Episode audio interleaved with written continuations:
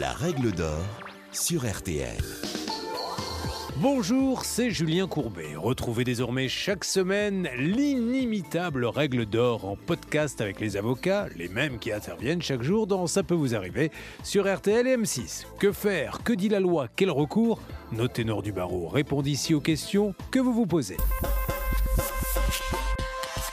Le livreur est à peine parti que je me rue sur le colis pour déballer l'appareil tant attendu, mais rien n'y fait. Une fois branché, impossible de le faire fonctionner. C'est la douche froide. Le produit commandé en ligne est bel et bien défectueux. Maître Anne-Claire Moser vous dit ce qu'il faut faire dans ces cas-là. Alors à partir de là, c'est l'article L217-4 du Code de la consommation qui va s'appliquer, puisque c'est lui qui règle la loi en la matière et qui nous dit que le produit doit être conforme au contrat et doit répondre aux attentes du consommateur. La question à se poser, c'est celle de savoir ce que l'on entend par un bien conforme au contrat. Un bien conforme au contrat, c'est un bien qui est propre à l'usage habituellement attendu d'un bien du même type. C'est un bien qui correspond à la description donnée par le vendeur. Et puis c'est aussi celui qui présente les qualités que l'acheteur était légitimement en droit d'attendre. J'ai commandé un bien, je le reçois, je l'ai payé et il est défectueux. Que faire? D'abord, restez zen, parce que ça ne sert à rien de s'énerver, a fortiori parce qu'en France, on sait que la vente en ligne a explosé, les gens ont changé leurs habitudes de consommation, avec tous les confinements que l'on a vécu, désormais, la vente est à portée de clic, de son canapé, on peut faire des ventes, donc restez zen.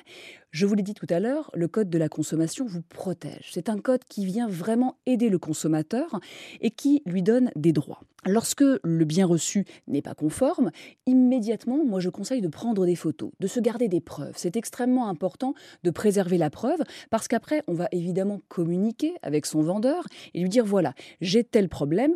Et le plus simple, surtout que là, on est en ligne, donc a priori, il n'y aura pas de déplacement. Le vendeur ne va pas venir chez vous voir si le bien va ou ne va pas. Donc, on lui propose une photographie pour lui montrer.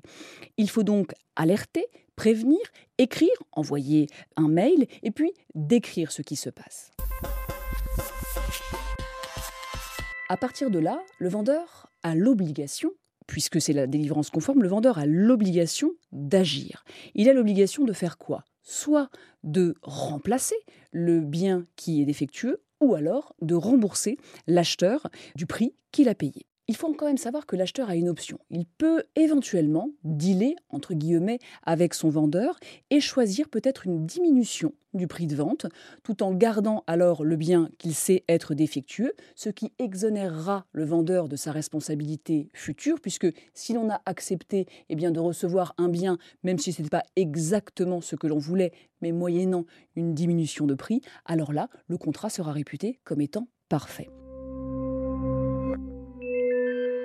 Il y a une chose à laquelle il faut faire très attention. Ce sont les clauses que l'on peut trouver dans les contrats du type ni repris ni échangé on peut parfois se dire mince, je ne vais pas appeler mon vendeur parce qu'il ne pourra rien faire. Eh bien, attention, il faut avoir toutes ces alarmes au rouge. Ce genre de clause n'est pas valable. Un vendeur ne peut pas vous vendre un bien et décider d'ores et déjà qu'il ne sera tenu pour responsable de rien en cas de problème. Donc, ayez ça à l'esprit. Un ni repris ni échangé, ça ne vaut rien et juridiquement, vous aurez nécessairement gain de cause.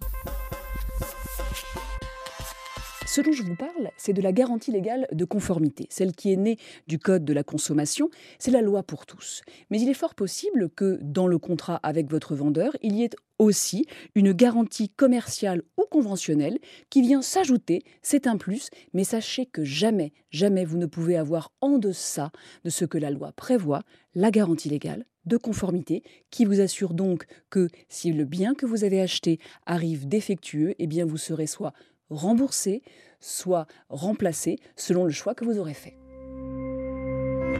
Cette garantie légale de conformité, elle s'applique aux biens meubles, aux biens neufs et d'occasion, mais attention, gardez à l'esprit que dans ce cas, c'est-à-dire dans les cas des biens d'occasion, cette garantie elle est de 6 mois alors que pour des biens neufs elle est de 2 ans et pour des biens qui ne seraient pas conformes au contrat.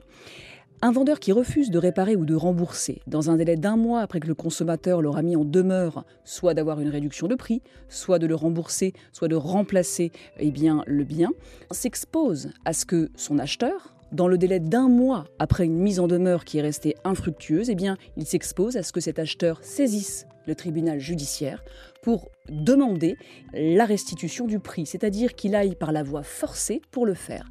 Et ce qu'il faut savoir, c'est que on peut le faire aisément, pas nécessairement avec un avocat. Moi, j'aurais tendance évidemment à vous conseiller de prendre un avocat, mais sachez qu'il existe des plateformes gouvernementales comme litige.fr qui vous permettent pour des litiges jusqu'à 1000 euros d'obtenir une aide gratuite.